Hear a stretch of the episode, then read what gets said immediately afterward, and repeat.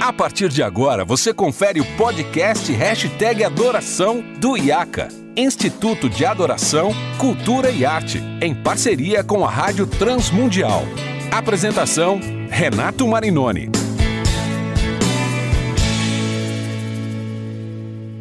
Olá, seja muito bem-vindo a mais um episódio do Hashtag Adoração, nosso episódio número 81. Hoje estamos começando mais um episódio da série sobre os álbuns mais importantes, os álbuns internacionais mais marcantes da história da música cristã contemporânea. Eu sou Renato Marinoni, você já sabe. Esse é um podcast produzido pelo IAC, Instituto de Adoração, Cultura e Arte, e pela Rádio Transmundial. Como eu disse, hoje nós vamos então dar a continuidade a essa série de episódios, onde nós temos conversado com os mais importantes líderes de louvor do mundo dos últimos 30, 40 anos, e hoje eu vou ter o privilégio de conversar com ele, que é um gênio que criou o som de todo esse movimento nos anos 1980 e 1990. É o som que foi produzido pela Integrity Music e depois foi replicado pela Hillsong lá na Austrália, depois replicado aqui no Brasil pelo Diante do Trono e se espalhou pelo mundo. Eu estou falando de Tom Brooks. Tom, eu estava dizendo que você é realmente uma lenda. E foi você que o cara que fez o som da música de louvor e adoração nos anos 1990, 1980.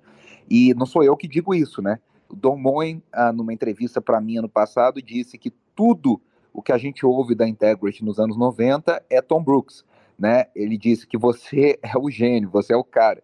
E eu concordo tanto sobre isso e é uma grande honra ter você aqui comigo. Muito obrigado. Muito obrigado, irmão. É, o seu português está melhorando. Eu sei que você ama o Brasil e você tem muitos amigos aqui. E, de novo, é uma honra para nós ter você aqui conosco. Eu realmente amo o Brasil. Eu amo o que o Brasil representa para a música no mundo. Há tanta alegria na música que os homens e mulheres do seu país parecem abraçar. É sempre inspirador quando fazemos músicas com vocês aí. Por esses dias, Tom, eu estava dando aula e nós falávamos sobre a música congregacional. E o que é congregacional agora não é o mesmo que era congregacional nos anos 90. Os anos 1990 tinha um, tinha um som característico, né?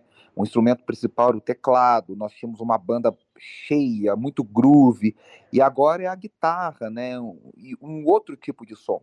E eu acredito esse som dos anos 90 a você e os seus arranjos com a Osana Music. E quando nós pensamos na banda de adoração naqueles dias, o instrumento principal era o tecladista, né? o instrumentista principal era o tecladista. Então, era você na Integrity, o, o, o Russell Frager na Hillsong, aqui no Brasil a gente tinha tecladistas maravilhosos liderando as suas bandas, era o Marcos Witt gravando, tocando teclado, o Michael W. Smith fazendo o mesmo. Então, você concorda comigo sobre isso? Sim. A coisa maravilhosa de estar fazendo música por um tempo é que você pode ver as ondas vindo e vindo. Quando você fala do louvor e adoração harmonicamente, há um certo ponto na onda. Estamos num ponto diferente nessa onda, quando falamos de cores harmônicas.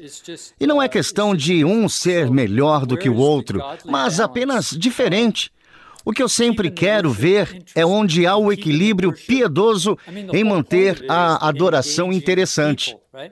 Toda a questão é engajar as pessoas, porque entendemos música, porque queremos engajar pessoas. Precisamos entender como usar a música para mantê-las engajadas. Então eu penso que o equilíbrio é ter cor e um arranjo interessante para manter as pessoas engajadas, mas não tão complicado que você perde as pessoas, sabe? É, um equilíbrio bem difícil, eu acho. É, e é. Tem que soar bem, mas não pode ser tão difícil que as pessoas, ao mesmo tempo, não consigam reproduzir, né? Exato. Algumas pessoas podem pensar que um cara com um violão sozinho pode ajudar as pessoas e ficar repetindo isso. Para algumas coisas, isso é bom, mas para outras, quando você quer aumentar a expectativa, o interesse, você precisará de mais cores harmônicas, mais arranjos interessantes. É sobre os músicos utilizando as ferramentas musicais para esse fim. Engajar as pessoas em adoração, conectando elas a Deus. É, isso é maravilhoso. Você está falando isso e eu estou me lembrando aqui quando eu ouvi um projeto da Integrity pela primeira vez. Foi em 1993, na, ver, na verdade, 1994. Eu tinha nove anos e eu ouvi God is Able. Eu assisti o VHS de God is Able. E eu fiquei maravilhado, né? Eu nunca tinha visto nada daquele jeito. No Brasil, naquele tempo, eh, a gente era um outro mundo, a gente não tinha internet, a gente não tinha Spotify, a gente não tinha YouTube, nós tínhamos uma dificuldade imensa em importar equipamentos né, dos Estados Unidos para o Brasil, mas a nossa produção estava centenas e centenas de quilômetros de distância do som que vocês estavam fazendo. E hoje em dia eu já acho muito similar, porque a gente tem uma qualidade técnica para fazer isso acontecer, mas naqueles dias nós, nós não tínhamos, né? E quando eu ouvi isso, eu fiquei maravilhado. Eu me lembro de pensar, eu era uma criança de 9 anos, mas eu me lembro de pensar, o que, que esses caras estão fazendo? Como que essa banda é tão boa? E eles estão fazendo isso para louvar a Deus. E eu queria te ouvir um pouquinho sobre isso, né, Tom? Deixa eu te dizer. Dez minutos antes de começar aquele concerto, era muito provável que aquele concerto iria ser cancelado, porque estávamos em Atlanta, Geórgia, uma grande cidade, e havia problemas. Havia voluntários na igreja que não eram sindicalizados, e havia umas regras naquela cidade com as autoridades. Nós passamos o som, as pessoas estavam prontas para entrar e eles estavam dizendo que não deixariam a gente fazer aquilo. Enquanto as pessoas estavam resolvendo aquilo, a gente trabalhou naquilo por meses. Nós pegamos nossa música e fomos ao centro do palco.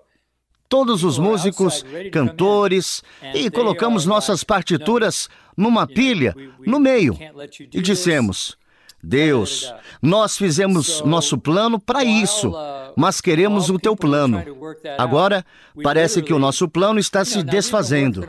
Nós colocamos toda a nossa preparação, nós colocamos nossa música aqui, e se o Senhor quiser destruir nossos planos, nós queremos o teu plano.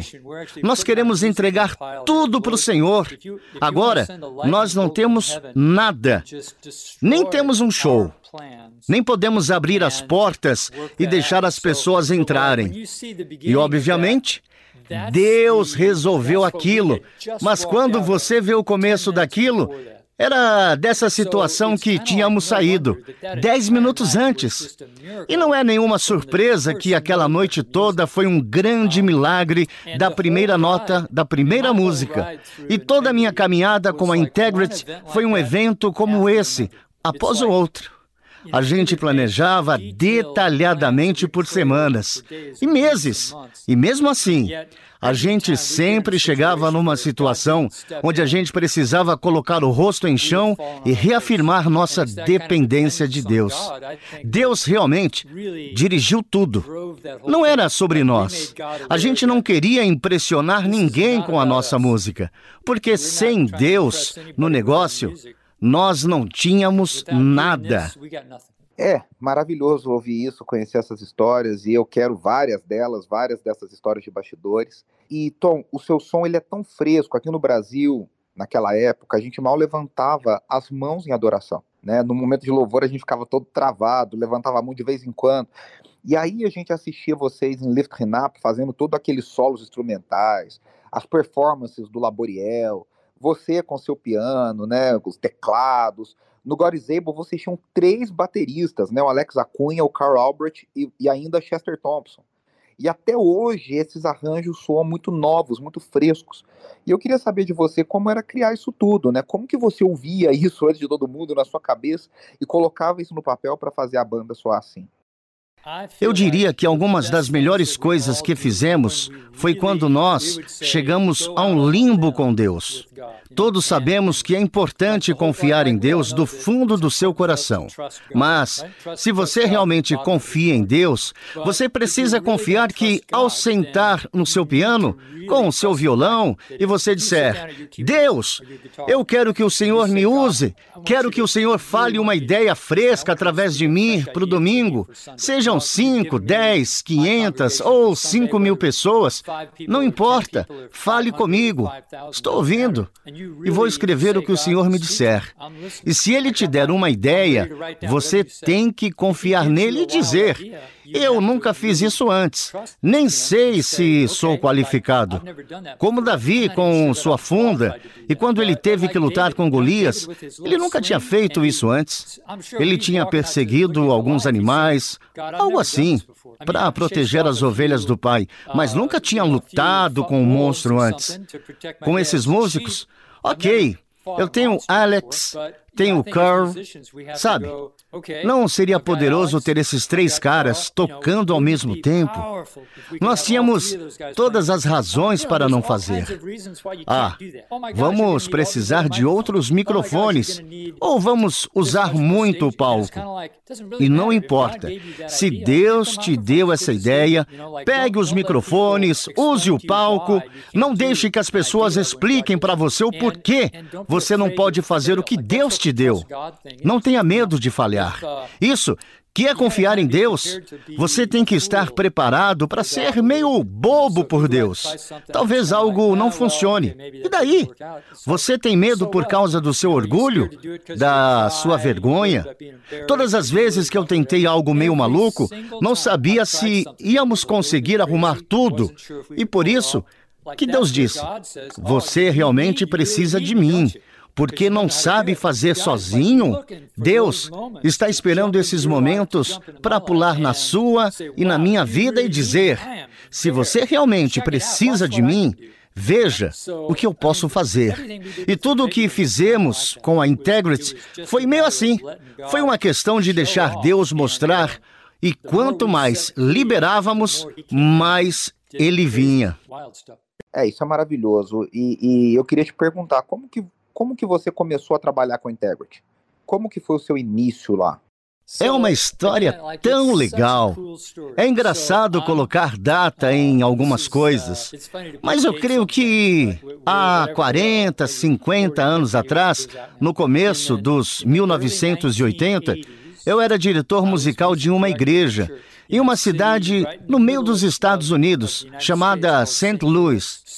Era uma igreja de um tamanho muito bom, talvez algumas milhares de pessoas. E o nosso pastor era um líder de louvor. Éramos uma igreja muito musical. Nós fluímos de uma canção direto para a pregação e depois de volta para uma canção. Então, quando eu me converti, a igreja que eu ia fluía em música. Não era Aqui temos quatro canções e aqui está o sermão. Nossa coisa era toda fluida, o tempo todo. Foi como eu cresci na igreja. E havia muito violão. Depois colocamos bateria com Carl Albrecht. E tínhamos equipamento de gravação. E aí começamos a gravar nosso período de adoração. De um jeito simples em fitas cassetes, naquela igreja.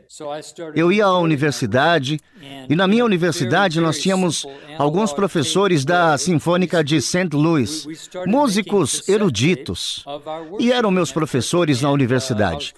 Eu convidava alguns deles para uma noite especial de adoração na igreja. Então, começamos a usar nossa banda mais orquestra, mais cordas, essas coisas. Esses cassetes começaram a ser enviados para outras igrejas. A gente fazia uma conferência e dávamos esses cassetes para outros pastores. Então, Encurtando a história, alguns desses cassetes chegaram às mãos de um irmão chamado Mike Coleman, que creio ser seu amigo. E Don Moen era o cara que sempre vinha à nossa igreja para as nossas conferências. E ele era o cara que fazia música para um pastor chamado Terry Law. E eu fazia música com Dom todo ano, no início de setembro, na nossa conferência. A gente fazia música com a nossa banda, compartilhávamos canções. E Mike Coleman tinha uma revista, e era uma revista para pastores chamada New Wine Magazine. E na revista cumpriu o seu propósito e ia fechar. E ele descobriu esse cassete que tínhamos feito e me contatou e perguntou: Podemos colocar um anúncio em nossa revista e oferecer a sua fita cassete para todas as pessoas que leem a revista? A gente disse, claro, parece ótimo. A gente preparou mil cópias e mandamos para ele.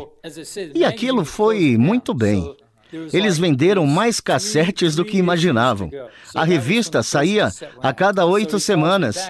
Estava fechando e havia mais três edições para saírem, quando a primeira fita saiu. E ele me ligou e perguntou se tínhamos mais fitas. Eu disse que sim. Tínhamos mais uma. E na próxima edição saiu o anúncio daquela. E as vendas dobraram. E quando chegou na última edição da revista, ele disse: Tom, é nossa última chance. Você tem mais uma? E Jack Rayford estava na capa. E eu disse: aquelas duas que nós já anunciamos são as duas que temos muito orgulho do que fizemos. Mas se a revista sai a cada oito semanas, deixe que eu prepare e grave um álbum totalmente novo e daremos a você a tempo para a revista. E fizemos isso. As vendas foram uma loucura. E depois disso, Mike Coleman disse: Tom, aqui está uma ideia maluca. Nós temos todas essas pessoas que gostam da nossa revista e temos toda essa lista. E você fez um álbum que foi muito bem sucedido em oito semanas. E se ao invés de vendermos uma assinatura de revista, a gente oferecesse uma fita de louvor e adoração a cada oito semanas? E nós vamos enviar para eles, e se eles gostarem, eles pagam por isso. Se não gostarem, eles devolvem. E eu disse: claro, vamos fazer isso. Ah, então era uma assinatura de fitas de louvor e adoração. Exatamente. E isso foi só o começo. De novo, isso não era ninguém tentando fazer marketing. Era literalmente Deus fazendo esse relacionamento entre Mike e eu. E Don Moen estava lá. E um cara genial chamado Ed Linquet. Éramos nós quatro. O que as Escrituras dizem, Deus vai te dar muito mais do que você pensar ou pedir. E nós não tínhamos ideia. Desculpe te interromper, mas vocês quatro moldaram um movimento. Vocês moldaram o que se tornou conhecido como movimento de louvor e adoração. O que, que era um líder de louvor, o que era uma banda de adoração. E é maravilhoso ver como que Deus se moveu usando vocês e outras pessoas, né? Quando olhamos para trás, a gente pode dizer que a Integrity, todos vocês, deram forma à figura de louvor, os backing vocals, o coral, a banda. E isso é muito maravilhoso. Assim, é o que a Hillsong fez depois na Austrália, é o que o Diante do Trono fez aqui no Brasil com a Ana Paula e todo mundo. É o mesmo modelo, né? Vocês criaram um modelo que rodou o mundo pelos próximos 20 anos. O que eu acho importante para a gente jovem que está começando é entender que você tem que aproveitar as situações. Minha mãe sempre dizia antes de eu sair para um recital de piano ou uma apresentação da banda. Ela sempre dizia: o rei se senta em cada auditório. Como uma criança, eu pensava no rei como essa pessoa importante. Mas o ponto é: se você está numa igreja com 10 pessoas, numa igreja com uma caixa de som ruim, ou numa igreja onde a música é antiga, o rei, Deus, está observando cada vez que você pega o violão ou quando você tem a oportunidade de ministrar. A gente não planejou lançar a Integrity a gente não planejou fazer nada. A gente estava numa igreja liderando a adoração, com muita gente ouvindo, como muita gente ouvindo essa entrevista. Como um cara na faculdade, eu era como muitos de vocês, pessoal, e tentando ser o melhor que eu pudesse com as oportunidades que apareciam, como Davi e Golias. Eu penso que os irmãos mais velhos de Davi tinham os melhores trabalhos. E o pai de Davi disse: Você é o mais novo, apacenta as minhas ovelhas. E foi. Ah, tá. Muito obrigado. Eu quero que você lidere a juventude. E agora, você tem dez pessoas. Mas eu não vejo Davi saindo com uma atitude dizendo: quando eu tiver mil pessoas, aí que eu vou fazer de verdade. Eu acho que ele saiu e disse: Eu vou fazer um ótimo trabalho para o meu pai, apacentando e protegendo as ovelhas. Eu tenho essa funda e vou ficar muito bem com ela. Eu tenho muito tempo para praticar com essa funda. Ele não sabia que ele iria enfrentar um gigante. Ele não sabia que iria mudar a história. Ele estava apenas tentando fazer o seu melhor em cuidar cuidar das ovelhas do seu pai. Se preparando para o que quer que fosse que Deus faria na sua vida, então. E se você acorda todo dia como um líder de louvor, compositor, engenheiro, qualquer coisa, e tem essa atitude, ok, eu tenho essa pequena coisa para fazer. O rei está olhando e vendo as pessoas em quem ele pode confiar e para quem ele pode derramar essas ideias. Então coloque o seu coração mil por cento em cada pequena coisa que fizer a cada dia. Nossa, uau! É, essa é uma ótima palavra para todo mundo que está no ministério ou esperando que Deus faça algo. É, eu acho que uma marca muito especial, sabe, em todos vocês, Tom, em você, no Paul no Don Moen, no Bob Fitts, em todos, Paul Wilbur, todos que eu tenho conversado, são pessoas que Deus usou e usa até hoje, mas para mim essa marca é que vocês estão sempre tentando fazer o melhor para Deus, sem olhar sucesso, uh, sem tentar fazer um hit. É um projeto que atingiria o mundo inteiro. Deus usou isso de uma forma inacreditável, mas há uma simplicidade no coração de vocês, e isso é uma grande lição para todos nós.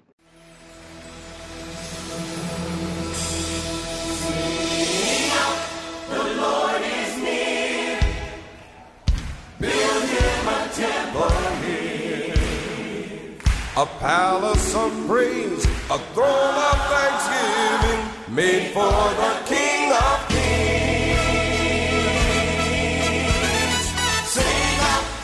a joyful song. His love goes, His on, love and goes on, and on. When praises abound, His glory surrounds us, filling His temple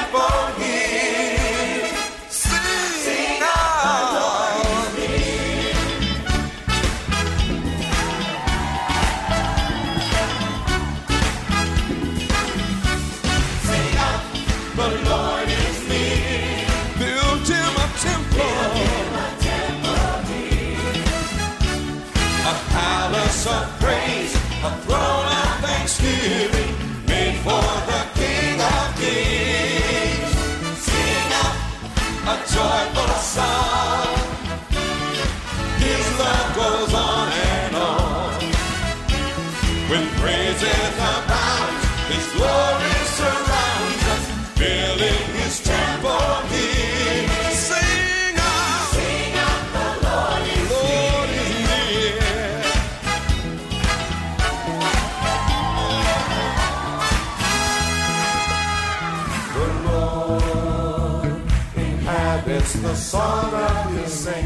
and lives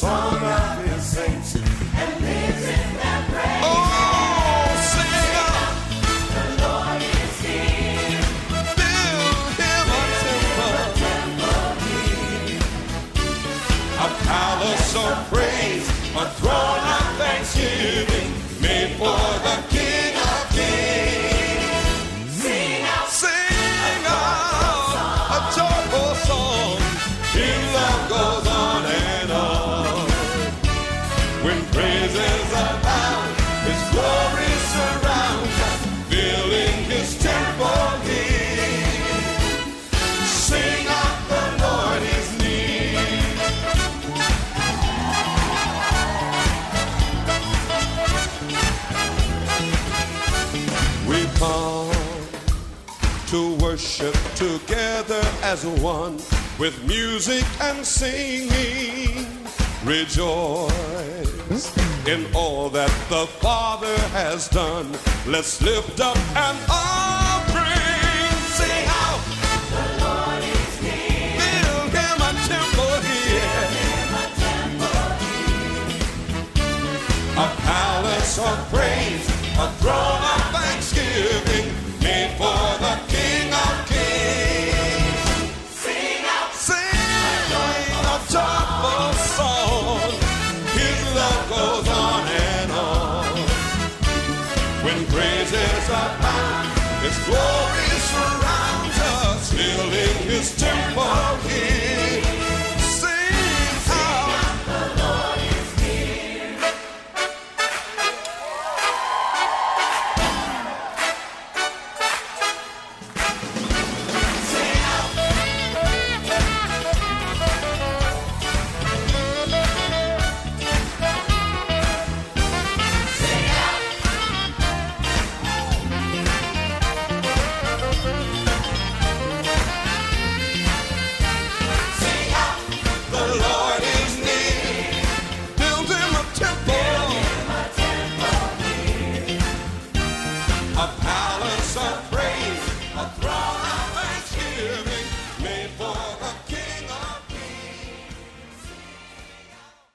quero agradecer ao Tom Brooks por essa entrevista maravilhosa, esse papo incrível. Que pessoa maravilhosa. Eu já era fã desde a infância, hoje sou mais fã ainda.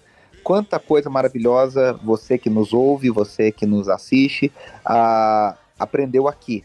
E eu tenho certeza que você realmente aprendeu a admirar o Tom Brooks ainda mais. E aí, como eu, vai fazer uh, de ir lá no Spotify, no YouTube, procurar os álbuns antigos, ouvir todos esses arranjos, tudo isso que a gente conversou aqui.